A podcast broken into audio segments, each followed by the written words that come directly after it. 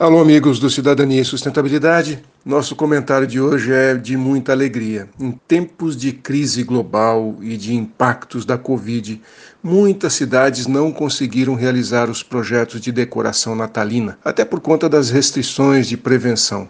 Mas a criatividade continua sendo uma ferramenta poderosa para superar obstáculos e a cidade de Curitiba que tem uma agenda de Natal conhecida nacionalmente e que está confiante nos mecanismos de proteção sanitária, acabou encontrando uma solução muito interessante para manter e até fortalecer suas comemorações natalinas. O Natal de Curitiba é um momento de brilhar, cantar, se encantar, sorrir, se emocionar, renovar a esperança. Esse ano, o Natal curitibano tem como título Luz dos Pinhais e está focado na gratidão. Aliás, quem está vivo depois dessa pandemia tem mesmo que agradecer.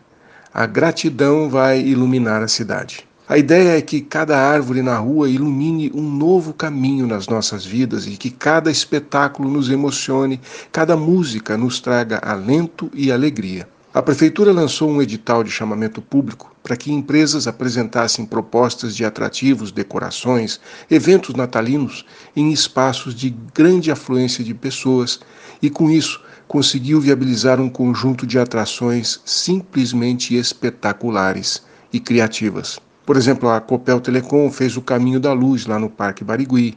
A família Madalosso, daquele restaurante, se encarregou de encantar o bairro de Santa Felicidade. O Boticário ficou com o calçadão da Rua 15 de Novembro.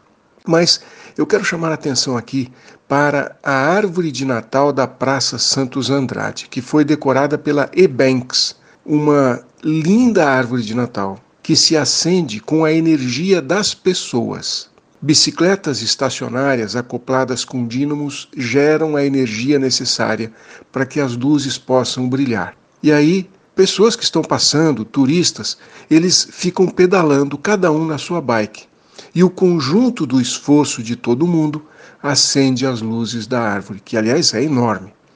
E quando alguém se cansa, tem outro no, na fila já pronto, disposto a continuar gerando essa energia sensacional. Além de inteligente, criativa e sustentável, essa atração natalina vai fundo na nossa consciência, mostrando que a beleza, a luz da nossa vida depende de um esforço coletivo e que nós precisamos nos alternar nas responsabilidades.